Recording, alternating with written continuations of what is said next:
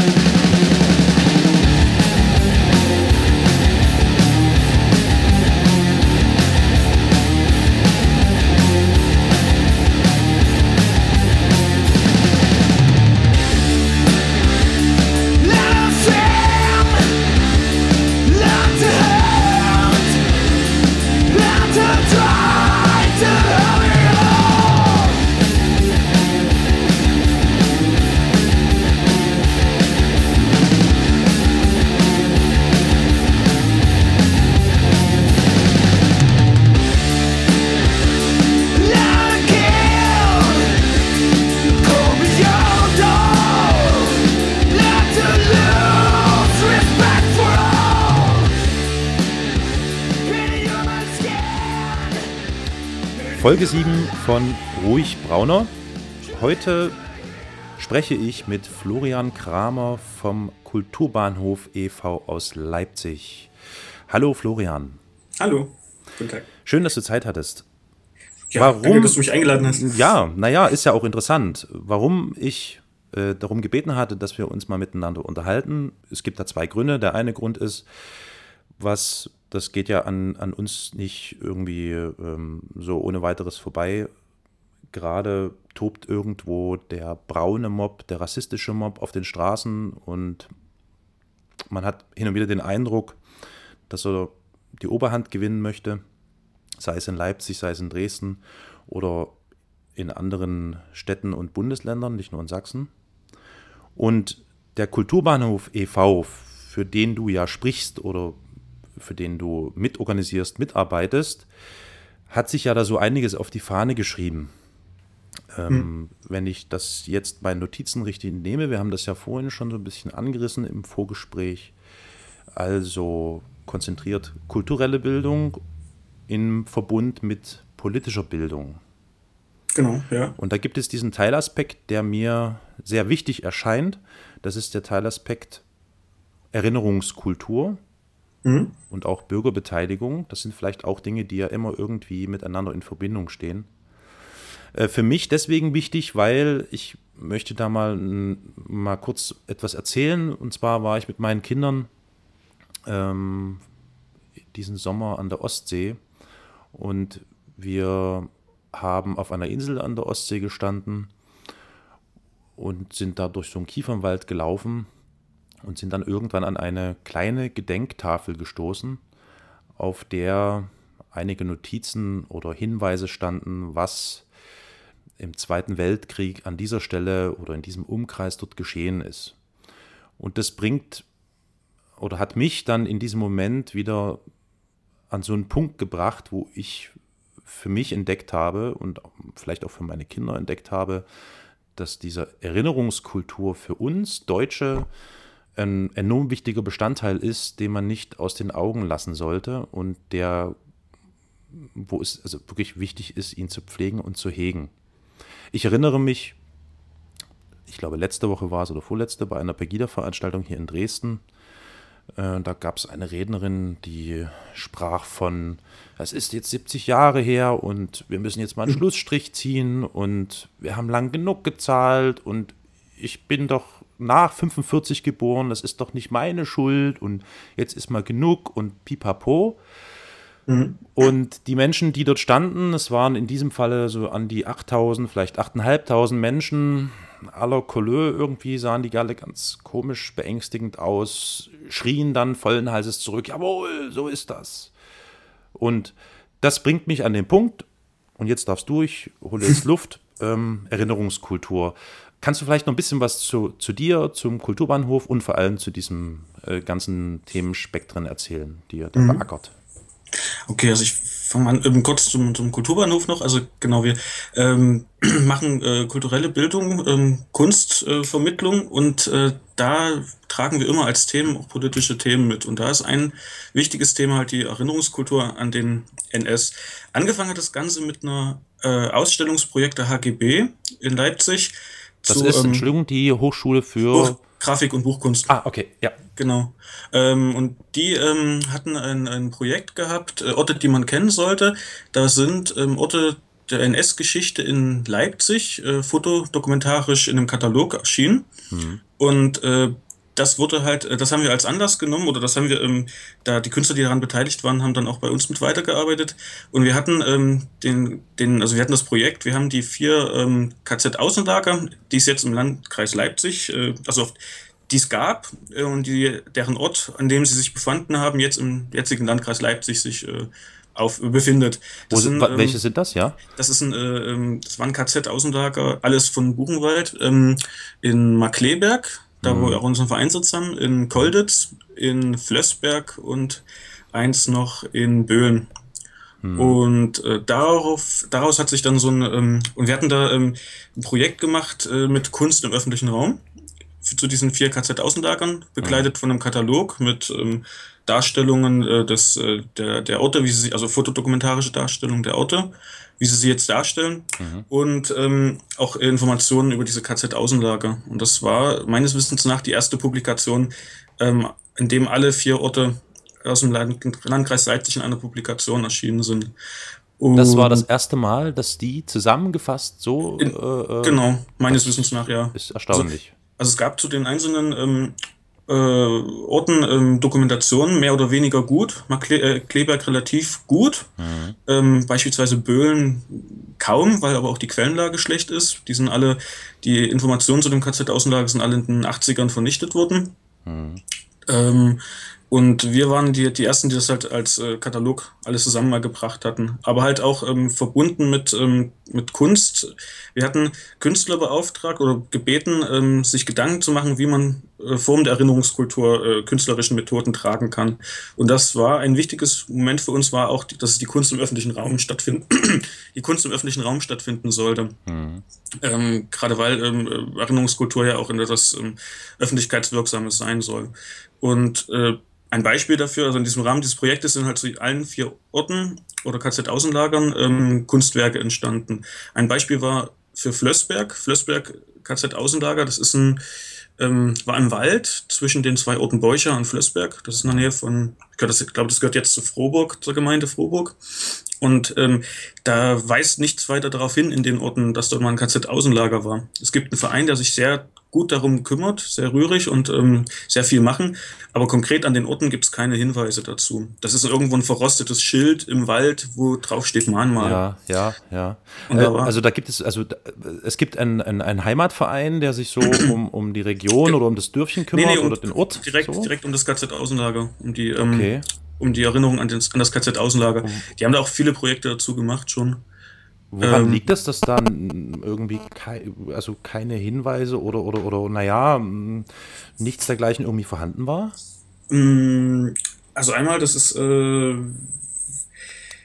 also es gibt noch, ähm, es gibt dort mitten im Wald dieses, diesen, diesen Ort, ja. Ähm, der war, das ist auch ein gutes Beispiel für Erinnerungskultur, der war angelegt als individuelle Grabstätte für die ähm, jüdischen Häftlinge des KZ-Außenlagers, die ja. dort umgekommen sind. Ähm, später in der DDR-Zeit wurden die ähm, individuellen Gräber eingeebnet und es wurde ein zentraler Mahnstein äh, errichtet mhm. mit rotem Dreieck, was auch schwierig ist, ähm, mhm. weil viele jüdische Häftlinge haben sich nicht als äh, antifaschistische Widerstandskämpfer gesehen, mhm. ähm, wofür dieses rote Dreieck steht. Mhm. Und ähm, das stand dann halt, äh, dieser große Stein mitten im Wald eine Weile, bis dann halt ein, ähm, also es gab auch immer den Pfarrer des Ortes, der sich darum gekümmert hat, um die Pflege. Ja. Ähm, warum das in Vergessenheit geraten ist, also direkt in Vergessenheit geraten ist es nicht, weil es ja immer die Initiativen gab, die sich darum gekümmert haben. Gepflegt wurde der Ort nicht, ähm, von staatlicher Seite nicht. Also die Initiativen haben sehr viel Mühe sich gegeben, aber ähm, von den Behörden oder von den, von den Gemeinden ist dieser Ort ein bisschen, es wird ein bisschen stiefmütterlich behandelt. Das ist bei bei vielen Orten so. Gibt es denn, gibt es denn keinen Förder, Fördertopf oder, oder vielleicht irgendwie ja. einen, einen, einen, einen Haushaltposten, der sowas beinhaltet? Es gibt, es gibt von, von, von Freistaat Sachsen gibt sowas. Mm, das ist äh, für die Denkmalpflege, aber das umfasst natürlich alle Denkmäler. Hm. Ähm, dann gibt es individuelle Fördertöpfe, vielleicht noch von Kultur. Ähm, aber es ist unglaublich, also es ist für die Menge an, ähm, an Denkmälern und Erinnerungsorten, die es gibt, weil jedes, jeder Ort eigentlich im mhm. Landkreis hat da irgend, hat da eigentlich eine Geschichte, äh, ja. Bezug zum Nationalsozialismus, dieser eigentlich erzählenswert ist und auch erinnernswert ist mit einem konkreten Ort, gibt es nicht äh, genug Geld für alle Orte. Mhm. Und ähm, was ich auch weiß, die Bürokratie ist unglaublich ähm, schwierig. Mhm. Also was die Förderrichtlinien und die, die, die Förderzeiträume und sowas anbelangt, das ist sehr kompliziert. Ähm, die Stadt Frohburg an sich ähm, tut sich sehr schwer, da irgendwie. Ja. Die haben auch ähm, ein gutes Beispiel, auch dieser Ort. Da waren, ähm, das, der war umzäunt von ähm, der, der Stein später, also, also zu neuerer Zeit wurde ja. dann ein Zaun errichtet und der Eingangstor ist mit Davidsternen verziert gewesen. Mhm. Und die wurden gleich ganz ziemlich kurz danach, nachdem die gebaut, äh, eingerichtet wurden, beschmiert. Und die Stadt mhm. Froburg hat die entfernen lassen und nicht wieder angebracht, weil mhm. ähm, die Argumentation, äh, das zieht die Nazis der Umgebung an, die dorthin pilgern, um dort Aha. alles zu schänden und kaputt zu machen. Also bauen wir es lieber gleich ab, dass Aha. es gar nicht erst äh, provoziert. Aha. Aha. Mhm. Du hattest vorhin im Satz äh, gesagt, dass es erinnerungswürdig sei. Ja. Ja, ähm, kannst du wiedergeben, also warum, äh, warum ist mhm. es wichtig, dass es solche Orte gibt und solche Stellen, die sichtbar sind, die also sozusagen mir ins Gedächtnis rufen, dass das ein erinnerungswürdiger Ort ist? Ja, also du hattest vorhin noch Erinnerungskultur gesagt und ähm, auch die, die, die Frau von Pegida äh, an, ja. als Beispiel angebracht. Ja. Ähm, also wir reden ja jetzt ganz selbstverständlich über Erinnerungskultur an die Zeit des Nationalsozialismus ja. oder Form. Erinnerungskultur ist ja, ist ja weiter gefasst. Also Erinnerungskultur meint ja, ähm, meint ja alle, alle, ähm, also die, ich gehe mal so von, von individuellen Gedächtnis aus an. Das, was du bist, ähm, also äh, deine Handlungen sind nur auch geprägt von deinen Erinnerungen. Mhm. Du hast eine Folie, ähm, deine Erinnerungen, die du an jetzige Entscheidungen, über die jetzigen Entscheidungen legst. Also du kannst immer rückbinden, was habe ich für Erfahrungen mit vorhergehenden. Also deine Art, dein Wesen ist immer auch geprägt von deiner Erinnerung. Mhm. Und ähnlich ist es natürlich auch mit einem sozialen Verband. Also da ist jetzt der größte eine Nation. Mhm. Und ähm, auch wie eine, also die, äh, die, die, der Charakter einer Nation oder eines Landes oder einer Partei oder was weiß ich oder einer Familie mhm. ist auch geprägt an Form der Erinnerungen. Ja.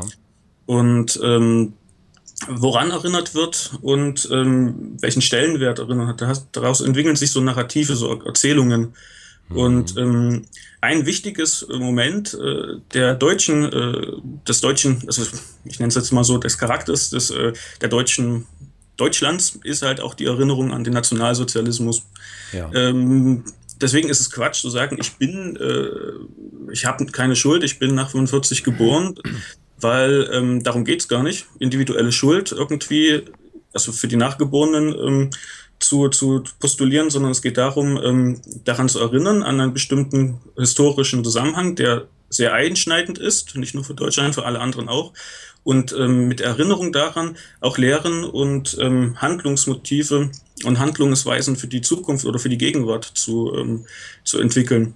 Mhm. Mhm. Und deswegen, ähm, das zu vergessen, ist ja ein, ähm, ist ein, wäre ein riesengroßer Fehler, weil es natürlich ähm, für, für jetzige Entscheidungen wichtig ist, äh, auch äh, rückzukoppeln, was gab es für, für ähm, vorhergehende Entscheidungen, was ähm, waren das für Resultate, ich will ein Beispiel bringen aus einer, ja. ähm, ähm, es gibt ja das äh, Haus Wannsee, glaube ich, ähm, also ist ein Förderverein, mhm. Gedenkverein, mhm. dort an dem Ort der Wannsee-Konferenz. Mhm.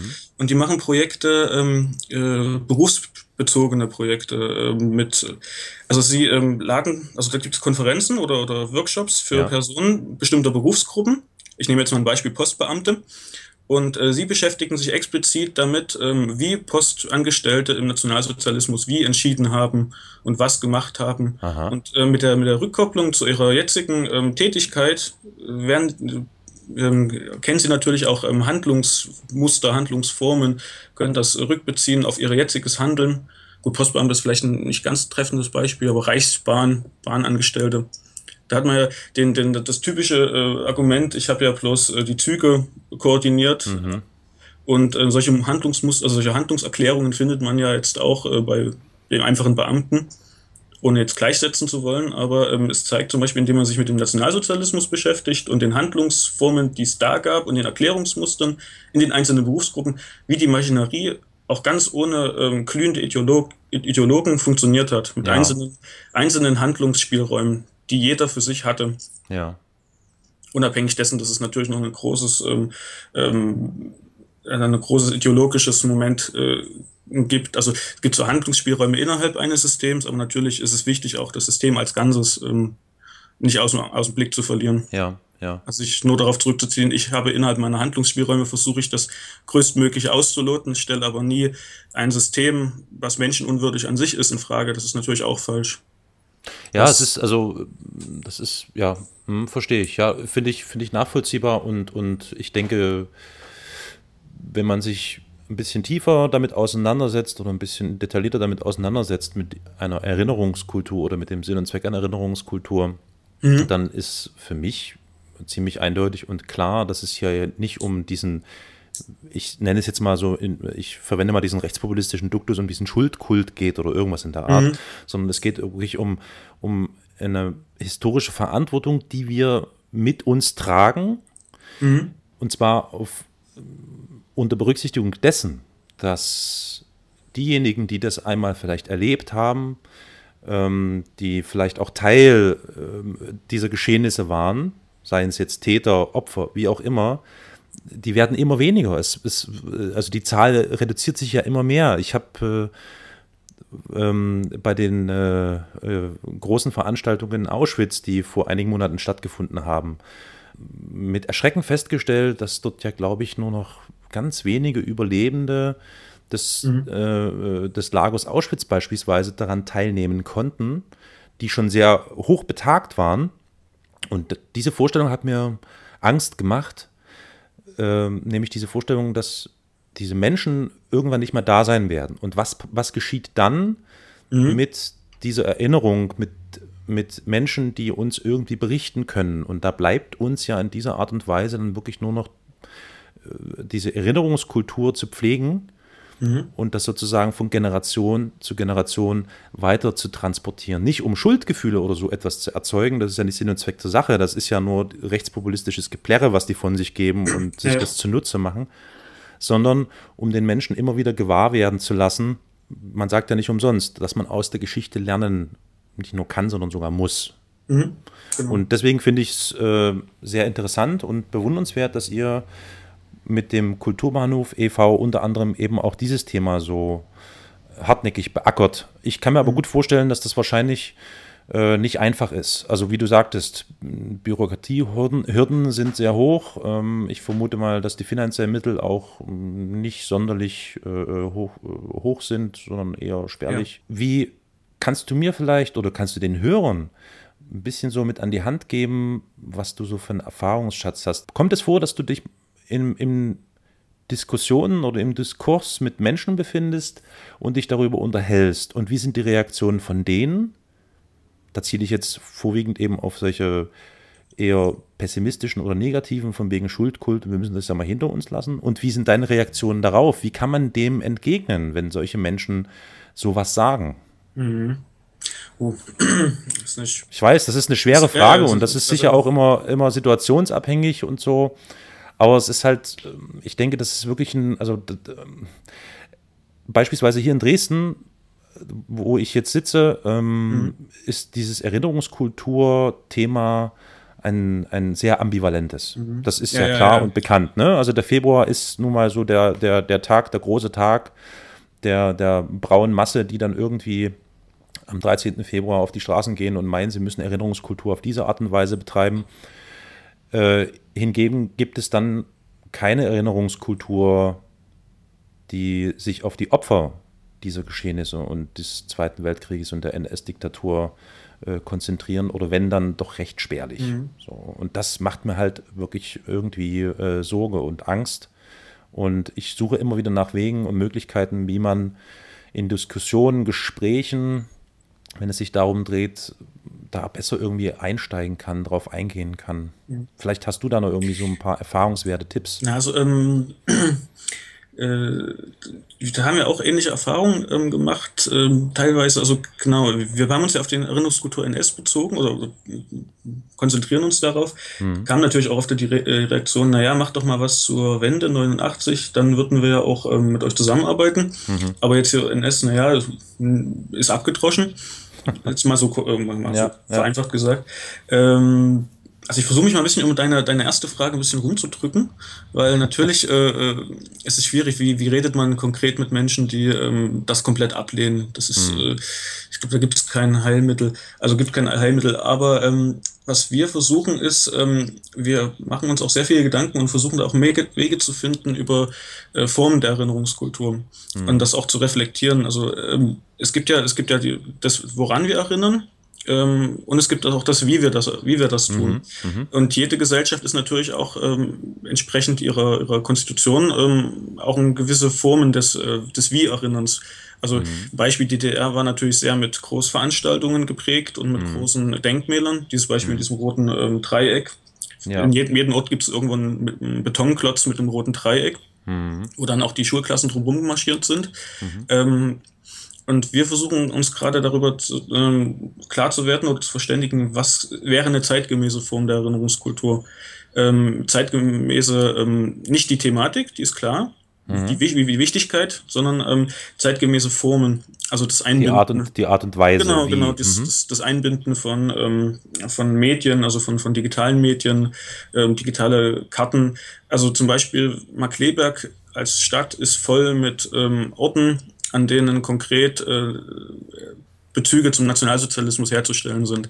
Also es mhm. gibt nur Beispiele. Es gibt ja nicht nur das KZ-Außenlager, es gab in ganz Markleberg ähm, verschiedene Zwangsarbeiterlager. Ja. Es gab Behörden des NS, ähm, Reichspropagandaministerium war dort ansässig, es gab Führerschule des NS und ähm, Einrichtung der Euthanasie gab es dort auch, ähm, also der dezentralen Euthanasie. Mhm.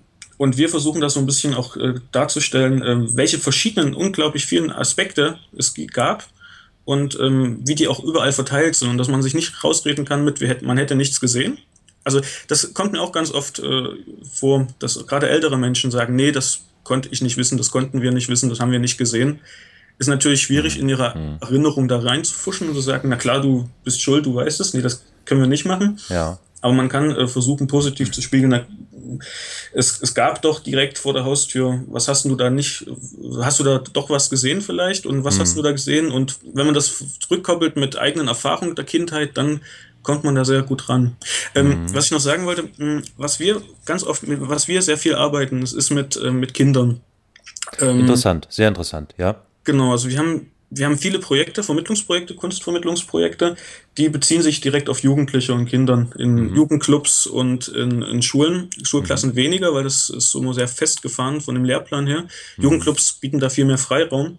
Ja. Mm, und wir versuchen das aber über die äh, kreative Arbeit, äh, also über das Rangehen mit kreativen Methoden, sich dieser Thematik zu erschließen. Also nicht mhm. ähm, Vorträge oder äh, Texte vorlesen, lesen, sondern zum Beispiel Kunst im öffentlichen Raum.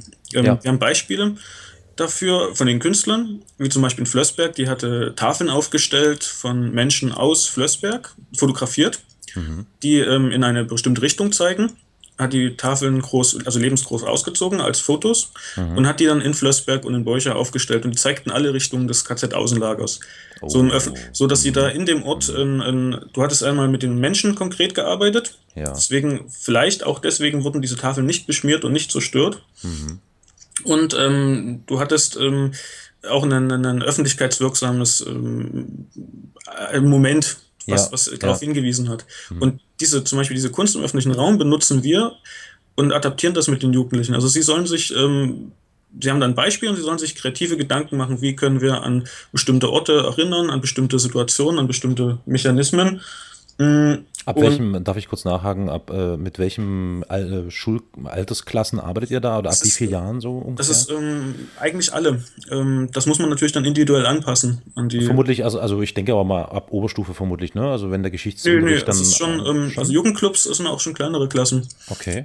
Ähm, das muss man natürlich individuell anpassen. Also du kannst Ja, nicht mit, ja. mit dem Hammer kommen, mit Auschwitz ähm, Nee. Und, und Bildern, das geht natürlich nicht. Ja. Aber man kann mit äh, bestimmten ähm, individuell angepassten Sachen, kann man da schon auch mit Jüngeren arbeiten dazu. Ja. Okay, also ihr gebt denen jetzt äh, ähm, Ideen an die Hand oder Beispiele an die Hand und dann Mhm. sind die gehalten, sich sozusagen kreativ damit auseinanderzusetzen Genau, haben- und selbst. Ideen zu entwickeln. Genau, sie haben Lust daran Mhm. zu arbeiten, weil es ist natürlich ein kreatives Angebot und gleichzeitig kann man sich dann damit mit der Thematik mit ihnen beschäftigen. Also Mhm. man kann, ähm, das machen wir nicht nur zur Erinnerungskultur, sondern auch zum Beispiel äh, Vorurteile, Stereotypen, Mhm. ähm, ist auch eine Ausstellung, die wir da haben. Da geht es auch darum. Und da können sie sich, ähm, da kann man sich mit, mit, der, mit der Arbeit, also mit dem mit zum Beispiel Fotografieren oder mit, ähm, wir hatten dann äh, auch Kunst im öffentlichen Raum in Wurzen gemacht. Also sie haben dann auch so Plakate und Bilder gemalt oder äh, fotografiert und haben die dann in Wurzen an, ähm, an Stellen, wo sie das durften, angeklebt. Kannst du, mir, kannst du mir ein bisschen was erzählen zu dieser, du hattest das vorhin erwähnt, äh, äh, Vorurteile-Ausstellung? Ähm, das war unsere allererste Ausstellung, die wir in dem Das Format klingt, hatten. klingt interessant. Wie, wie lief das denn ab? Wie war denn so das Feedback, das Ergebnis? Wie, wie haben sich die Kinder daran beteiligt? Das Mm. klingt spannend. Naja, also wir hatten, ähm, also unsere, unser ähm, Ansatz war zum ersten, ähm, wir haben ein mobile Ausstellungsdisplay. Das heißt, ähm, uns ist wichtig, dass wir an Orten, wo, äh, wo es schwer ist, Zugang zur äh, Kultur oder zur Kunst zu finden, Ja. dass wir hinkommen. Also es ist schwierig, äh, Leute aus Kolditz oder, oder Geithain, weit entfernt, S-Bahn schlecht, Anbindung, äh, nach, nach Leipzig zu kommen, sondern wir haben Ja. gesagt, wir, wir kommen eher mit ähm, unserem Display und mit, äh, mit Kunst zu euch in den Jugendclub. Und ähm, so war unser Ansatz. Und da haben wir auch äh, die Thematik halt äh, ähm, ähm, Stereotype, Vorurteile. Und dazu hatten wir Kunst, Künstler gebeten, ähm, äh, Kunstwerke zu machen. Zum Beispiel eins war eine Foto, ähm, Fotodokumentation, also Fotos, Fotoarbeit über ähm, die Kontexte von Menschen. Also du setzt einen Mensch in einen anderen Kontext, Kleidung, ähm, Ort und schon ähm, ist der Mensch, äh, trägt der Mensch für dich eine andere Symbolik. Ja. Ähm, also zum Beispiel eine, eine, eine farbige Frau, ähm, bildest du die ab in einem Blaumann, dann ist es für dich eine Arbeiterin oder eine Putzfrau, bildest du sie ab in einem Kostüm, dann ist es die Chefin einer großen IT-Firma oder in einem Ballkleid. Dann, also das sind so alles ähm, Ja. Sa Sachen, die die Schüler uns gesagt haben, was das sein, also was sie Menschen für sich aus, für sie ausdrücken. Ja. Oder eine Frau im Ballkleid, dann ist es eine Botschaftsgattin. Äh. Ja. Das wurde ja. uns das gesagt. Und äh, indem wir die, sich halt diese Bilder betrachten, ähm, können sie einmal äh, diese, diese, diese Mechanismen reflektieren. Mhm. Und gleichzeitig können sie aber auch ähm, selber solche ähm, Fotos machen. Also sie können selber sich in verschiedene Kontexte setzen Ja. und gucken, wie wirken sie dann. Und damit kann man ähm, ähm, mit ihnen darüber äh, sprechen und arbeiten, ähm, der Mensch nicht an sich, äh, sondern die Kontexte, Ja, ein Mensch gestellt wird, Sehr interessant. äh, der, die Bildsprache. Ja. Das ist also so- ein Beispiel dafür. Haben die, haben, die, haben die selbst noch irgendwie was aufs Tableau gebracht? Die Schüler? Ähm, ich bin da in der Vermittlung. Mhm. Ist natürlich jetzt eine Weile schon wieder her, nehme ich an. Und Ja. klar, hm. Na klar, ähm, die, die, ähm, das ist, es ist auch immer wieder, sie sprechen dann auch über eigene Erfahrungen, klar. Mhm. Also ähm, du hast dann auch Beispiele von Jugendlichen, die dann ähm, in, der, in ihrer Pubertät, äh, ihrer Provokationsphase vom Neger sprechen Ja. und, und versuchen einen zu provozieren. Ja. Wenn du dann ein bisschen mit ihnen redest, dann kommen sie irgendwann und erzählen dann über ihre Erfahrungen, wie sie gehänselt werden, weil sie übergewichtig sind oder Mhm. weil sie Pickel haben. Und ähm, über ihre persönlichen Erfahrungen kommst du natürlich auch an sie ran und sagst Mhm. dann, naja gut, du, ähm, du findest es kacke, dass man dich hänselt, äh, weil du übergewichtig bist, aber klasse die ganze Zeit Neger rum. Mhm. Und dann kriegst du natürlich auch, ähm, kannst du natürlich auch in gewisser Weise ähm, ähm, ähm, an sie rankommen. Das ist, das ist echt interessant. Also ähm, ich finde das ein, ein äußerst spannendes Thema und ich äh, irgendwie kommt, reift in mir gerade der Gedanke, dass wir uns vielleicht mal noch ein bisschen mehr Zeit nehmen müssen für ein ausführliches Interview, ähm, weil das passt jetzt hier von der Zeit her gar nicht alles mit rein. Wir sind zwar zeitlich unbeschränkt, aber trotzdem äh, gibt es da so ein bestimmtes, ja, so ein, so ein Zeitkontingent, Genau. was ich immer nicht ausschöpfen möchte. Und, ähm, aber ich finde es sehr interessant, weil ich äh, es für äußerst wichtig halte und dann kehre ich so ein bisschen wieder immer so an meinen Ausgangspunkt zurück, den ich immer so im Hinterkopf habe, dass das zeigt sich ja immer wieder, Bildung und Bildungspolitik das A und O sind, um solchen rassistischen, fremdenfeindlichen bis hin zu rechtsextremen Tendenzen, die man ja jetzt auch immer häufiger sieht, äh, äh, am besten entgegnen kann oder begegnen kann. Und ich habe schon den Eindruck, also ich habe jetzt hier auch drei Kinder und sehe das so in ganz verschiedenen Klassenstufen, wie das so abläuft, dass der Bildungsplan, das hast du ja eingangs schon gesagt, natürlich sehr starr ist, das ist verständlich und klar. Mhm. Aber ich habe auch den Eindruck, dass da kaum Bewegung Bewegungsspielraum da ist. Das ist sicher auch vom Lehrer abhängig oder vom, vom ja. Lehrkörper, aber man hat immer so ein bisschen den Eindruck, sehr starr, sehr vorgegeben und man geht kaum auf irgendwelche gesellschaftlichen Veränderungen, Situationen ein, um es mal an einem konkreten Beispiel festzumachen. Man redet ständig jetzt über das Thema Asylsuchende. Ne? Das mhm. ist ein ganz großes Thema gerade in Deutschland. Damit einhergehen diese ganzen fremdenfeindlichen, rechtsextremen Demonstrationen und Kundgebungen, die überall an jeder Stelle auftauchen. Im Geschichtsunterricht meines Großen beispielsweise, der in der achten Klasse ist, ist bis heute dazu nichts gebracht worden. Also da ist, also, mhm. ne, das ist total interessant. Also interessant, aber eben auch irgendwie bedauerlich, weil ich als Lehrer würde mir dann irgendwie schon die Gelegenheit nehmen und versuchen, das mal mit den Kindern zu behandeln und darauf kann, einzugehen. Kann ich kurz, kurz reinfragen? Bitte. Das ist, ein, das ist eine, eine, Erfahrung, die wir auch gemacht hatten mit, mit unseren äh, Projekten mit Schulenklassen. Hm, wir Genau, wir, wir hatten unsere Erinnerungskultur, also zu den KZ-Außenlagern, unser Projekt angeboten, Schulen. Und die ja. Lehrer, teilweise haben sie es abgelehnt, teilweise haben sie auch gesagt, oh ja, bitte, aber bitte nicht die achten Klassen, weil da steht es im Lehrplan drin. Wir hm. brauchen das aber viel, viel früher. Aber da steht es nicht ja, im Lehrplan drin. Also wir müssten eigentlich mh. viel eher damit anfangen, ja. gibt aber der Lehrplan nicht her. Verrückt. Und ähm, das, wie du schon gesagt hast, das ist äh, individuell auch teilweise sehr von den, von den Lehrern abhängig. Ähm, wie sie da kreativ auch mit dem Lehrplan umgehen. Aber natürlich mhm. sind die auch immer, müssen sie ihre, ihre Punkte abarbeiten, was alles äh, drinne sein muss. Und dann ähm, ähm, kommt halt drauf an, wie kreativ und äh, welchen Spielraum sie da auch ausnutzen. Mhm. Also ich finde es auf jeden Fall sehr toll und, und echt bewundernswert, was, was ihr da äh, leistet. Gerade im Hinblick auf diese äh, Arbeit mit den Kindern und mit Jugendlichen. Mhm. Also ich habe ja wirklich das Paradebeispiel vor Augen und, und wenn, wenn man so einen knapp 14-jährigen äh, da versuchen will, aus seiner äh, pubertären Lethargie herauszureißen. Das ist gar nicht so einfach. Und ähm, was, was, was habt ihr, ich will mal ganz konkret nochmal das Thema anschneiden, was, was habt ihr so für, für konkrete äh, Ideen gehabt, wie ihr die ins Boot holen könnt? Ich rede jetzt mal einfach beispielsweise von irgendeinen Jugendlichen oder jugendlichen Gruppen, die, so hat man den Eindruck, irgendwie nicht unbedingt das große Interesse hegen, mhm. sich jetzt mit Geschichte und Vergangenheit und, und, und Krieg und so weiter auseinanderzusetzen, sondern die eben beispielsweise lieber an ihrem Smartphone hängen und was weiß ich was machen, Clash of Clans spielen oder so, ne? um das jetzt mal ganz konkret. Mhm. Habt ihr da so ein paar, paar gute Ansätze gefunden, wie, wie, wie ihr da irgendwie die packen könnt? Naja, das ähm, ähm tatsächlich, also wenn man mit zu viel Erwartung rangeht, ähm, auch äh, gut gemeint, dann ist es immer schwierig. Also mhm. gerade in der Pubertät äh, ist alles äh, so voll mit Hormonen, dass da nicht viel Platz auch für, für äh, tief, also individuell natürlich unterschiedlich, tief, äh, tiefere Themen sind. Mhm. Also wenn man die, die Erwartungen tatsächlich ein bisschen niedriger setzt und dann aber auch mit der äh, ähm, ihre Interessen ein bisschen, ein bisschen ähm, ähm drauf eingeht, natürlich nicht, nicht vergessen, was man eigentlich vertragen will, also was man tragen möchte für Informationen. Ähm, wenn du gerade sagst, äh, Computerspiele, dann gibt es mhm. zum Beispiel auch Methoden, ähm, da bindest, muss, muss man halt versuchen, diese Interessen mit einzubinden. Also es gibt ja ähm, Geocaching, ist jetzt ganz neu, mhm. ähm, das mit einzubinden in die Erinnerungskultur. Mhm.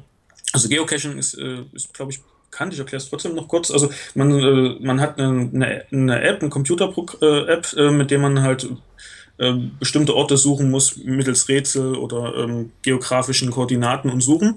In der Regel auf dem Smartphone, ne? Genau, genau, genau. genau. Mhm. Und ähm, wenn man das zum Beispiel mit Erinnerungsorten einbindet, dann ja. ähm, äh, kann man da auch dieses, dieses Spiel, dieses, ähm, äh, also es gibt da ja Wettkämpfe dadurch, ich kenne das nicht hundertprozentig genau, wie das funktioniert, ähm, kann man das mit einbinden. Also es gibt da so ein Mystery Catch, Cache nennt sich das, also dann hat, muss man auch noch Rätsel lösen. Das ist ja krass. Okay, also Geocaching in Verbindung mit, mit solchen äh, ja. äh, Stellen. Ah, das ist cool. Äh, nochmal kurz, Mystery Cache heißt das? Na, ähm, du bekommst dann nochmal zusätzliche Punkte, wenn du ähm, dort an dem Ort, den du dann gefunden hast, ähm, bestimmte Rätsel löst. Aha. Das ist, jetzt, ist vielleicht auch schwierig, aber ähm, ähm, ein oh, Cache, das hat, hat, ein Schüler entwickelt, also tatsächlich ein Schüler, der das als seine besondere Lernleistung entwickelt, so ein Mystery Cache, mhm. zu einem, ähm, zu dem Erinnerungsort in Borna. Mhm. Und der hatte da ähm, zum Beispiel Fragen zu der Herkunft der Opfer, die dort äh, begraben sind. Ja, und ja. Also einmal, das ist, in, das ist in das Geocaching eingebunden, dass man den Ort finden muss, weil der auch irgendwo außerhalb von Bonner auf einer großen Landstraße ist und dann dort in dem Ort noch äh, bestimmte Fragen zu den Opfern äh, lösen muss, die aber an dem Ort auch äh, erkennbar waren. Ja. Und so musstest du dich natürlich auch mit dem Ort beschäftigen und er hat sehr viele, sehr viel Zuspruch auch bekommen. Das glaube also, ich, ja. Also wenn man zum Beispiel so, äh, das meine ich auch mit ähm, Formen der Erinnerungskultur. Man muss mhm. natürlich, man darf nicht zu ähm, zu äh, popkulturell zu verspielt werden, aber man muss auch gucken, dass man die gerade bei Jugendlichen auch die Interessen versucht, die dort zu bekommen, wo man sie, wo, was für Interessen sie haben. Sie abzuholen. Hm. Ja, klar, das klingt doof. Also dann, dann starte ich jetzt gleich mal einen Aufruf, weil ähm, mir nicht in Erinnerung ist, dass es das beispielsweise in Dresden und vielleicht auch in Leipzig nicht gibt oder in anderen Städten mhm. so etwas.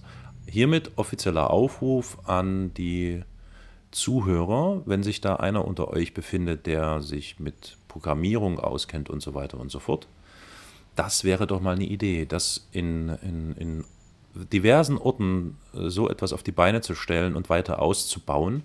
Weil ich, das finde ich, total cool und interessant. Und ich würde fast vermuten, wenn ich das jetzt hier mal in großen antragen würde und sage, hier, guck mal, es gibt da so eine App, äh, äh Geocachen, da findet er, findet er immer interessant. Mhm. In Verbund mit Fragen beantworten, rätseln und sich damit auseinandersetzen, das ist ja echt cool. Also, offizieller Aufruf, Leute, macht euch ran, programmieren, drüber nachdenken. Wenn ihr Fragen habt, dann jederzeit an den Kulturbahnhof e.V. wenden, der ja, euch da sicher noch äh, hilfreich äh, zur Seite steht. Äh, auch gerne an mich, ich kann dann weitervermitteln. Und das ist cool. Schön, schön. Okay, jetzt vielleicht noch eine letzte Frage. Ja. Ich will es nicht in die Länge ziehen, weil du hast ja auch noch ein bisschen was zu tun. Ja. Ähm, wie empfindest du jetzt die, die, wie empfindest du die derzeitige Situation, insbesondere eben in Sachsen, Leipzig. Dresden und so weiter? Das geht ja an, an, an uns irgendwie nicht vorbei.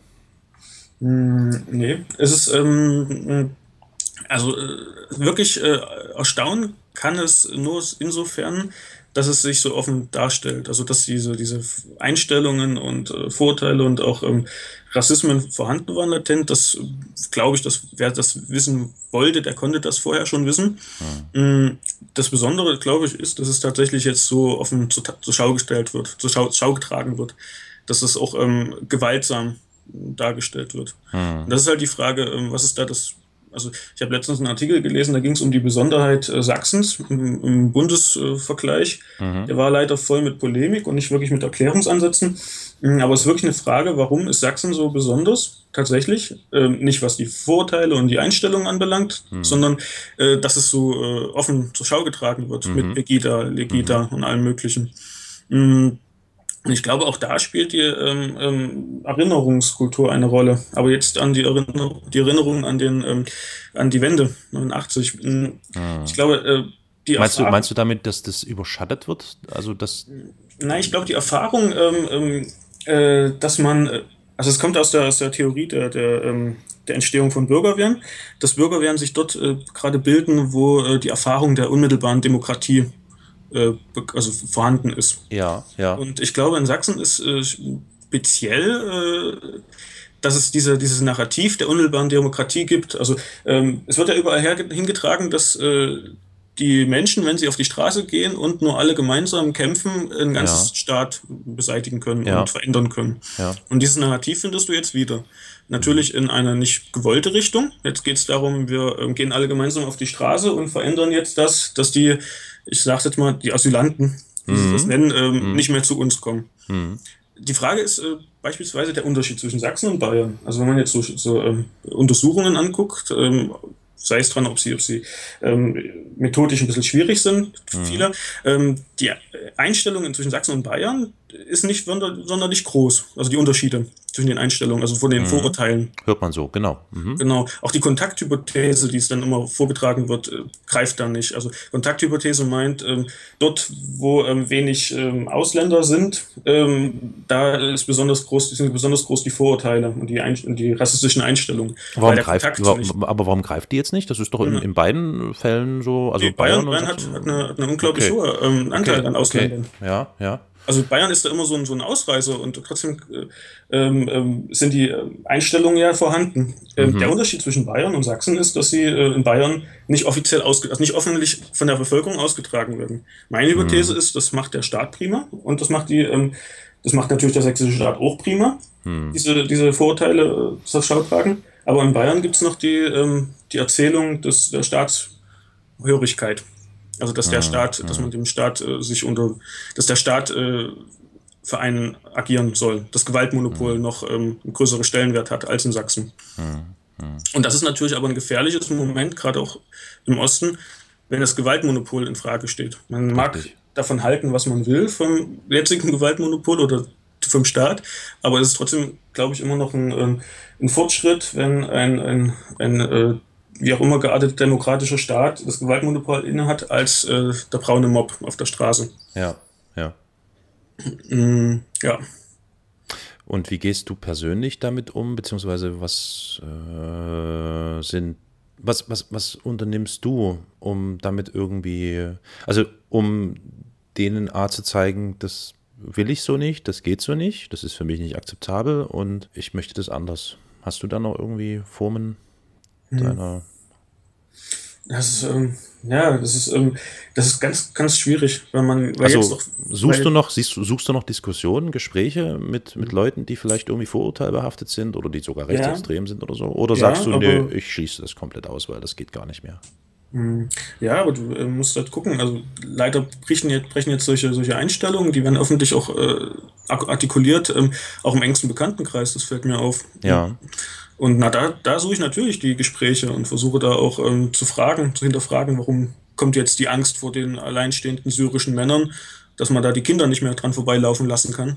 Hm. Warum? Und dann kommt natürlich den Versuchen, man, kommen dann irgendwelche Erklärungsmuster, die aber gar nicht so richtig funktionieren. Also da suche ich schon noch die Gespräche, aber das ist äh, im unmittelbaren Bekanntenkreis, was schon viel und schwierig genug ist.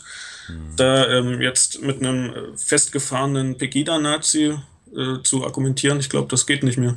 Hm. Das macht das erschreckt mich auch ein bisschen, aber ähm, ich sehe keine, also wenn man da mal vor so einem Pegida-Hooligan-Nazi stand ähm, und der einem sofort auf die Fresse hauen wollte, dann ist es ein, ist, ähm, ist man leider froh, dass es die Polizei gibt, die das noch versucht einigermaßen zu unterbinden. Hm, hm, hm. Das erinnert mich an, an, an eine schöne Zusammenfassung, eine ganz kurze Zusammenfassung, die ich jetzt irgendwie heute Morgen gelesen habe. Zitat äh, CSU, Horst Seehofer. Mhm. Ja, das sind alles alleinstehende junge Männer. Ja. Zitat, Zitat 2. Nachzug von Familien lehnen wir aber ab. das, das drückt das ganze Dilemma oder dieses, dieses ganze kuriose Ding eigentlich aus. Naja, okay, also äh, dieser Podcast hier ist ja eigentlich dazu da, um die Leute zu motivieren, weiterzumachen, nicht aufzugeben, nicht zu resignieren. Mhm. Ähm, würde vermuten, dass du mit deinen Schilderungen und den Ideen, die du jetzt hier über den Kulturbahnhof äh, wiedergegeben hast, das sind so Sachen, die mich zumindest da motivieren, weiterzumachen und auch mit vielleicht etwas unüblichen oder, oder ja, nicht alltäglichen Mitteln irgendwie immer standzuhalten. Klar, also eine, eine Methode, die, die ich jetzt ganz vergessen habe, natürlich kannst du auch ähm, mit Form der Erinnerungskultur äh, versuchen, ja, da, genau. da irgendwie ein, einwirken zu können. Also gerade weil ich auch gesagt habe, dieses Narrativ der Wende, das Wir sind das Volk, kann man natürlich auch, ähm, das sollte man nicht ablehnen komplett, aber man kann es natürlich mhm. auch andere ähm, Erzählungen dem gegenüberstellen, von mhm. Wir sind das Volk im 33 bis 45. Hm, hm, hm. Und damit, also indem man einfach die, die, den, den, die Veränderung der Form des Wie-Gedenken oder des Wie, was ist die, was ist das kulturelle Gedächtnis in, in Deutschland? Hm. Das ist ja, ist ja auch nicht stat, nichts Statisches. Also das wird, ja. ähm, es verändert sich ja auch durch Rückkopplung ähm, von den jetzigen Handlungen, aber auch von dem, wie gedenkt wird. Also man hat ein Reservoir an, an, an Erinnerungen, an, also man hat die Asmans, also Leiter und, und ähm, ihr Mann Assmann, ähm, haben die Gedächtnisformen unterteilt in ein Speichergedächtnis und ein funktionales Gedächtnis. Das Speichergedächtnis, da sind zum Beispiel äh, Akten, Medien, darauf kann man immer zugreifen, das ist wirklich aber nur gespeicherte Sachen. Und das funktionale Gedächtnis ist das, mit dem du, äh, mit dem eine Gesellschaft oder eine Person jeden Tag individuell handelt und agiert. Mhm. Und natürlich ist es immer eine Frage, welche äh, welche Inhalte des Speichergedächtnisses Gedächtnisses kommen auch in das, ähm, in das funktionale Gedächtnis hinein. Zum Beispiel ähm, Orte des NS, NS in Markleberg sind in Akten, in hunderten, tausenden Akten äh, verzeichnet, sind mhm. aber dort äh, konserviert und äh, finden keinen und, Eingang im, ja. ins, ins, funktionale Gedächtnis. Zum Beispiel, ja. ähm, wo ist ein äh, Zwangsarbeiterlager gewesen in Markleberg? Das ist äh, nicht bekannt.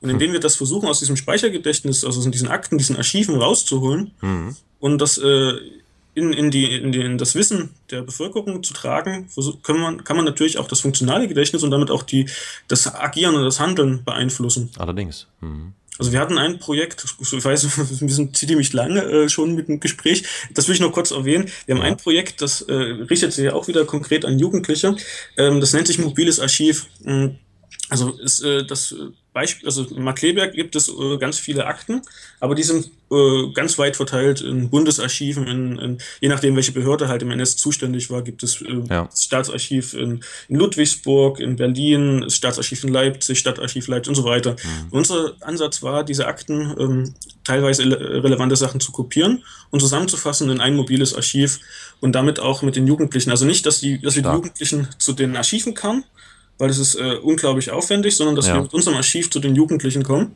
Ja. Und sie können dort anhand von Originalquellen, didaktisch aufbereitet, können sie sich, ähm, ähm, können sich mit dieser Zeit beschäftigen. Und damit wow. haben wir dieses, diese, diese, diese ähm, Originalquellen und das, was darin auch drin ist, Zeugenberichte, ähm, Häftlingslisten und so weiter. Ja. Also es, es, ist ein unglaublich reicher Fundus an, an auch interessanten Sachen, auch für Jugendliche interessante Sachen.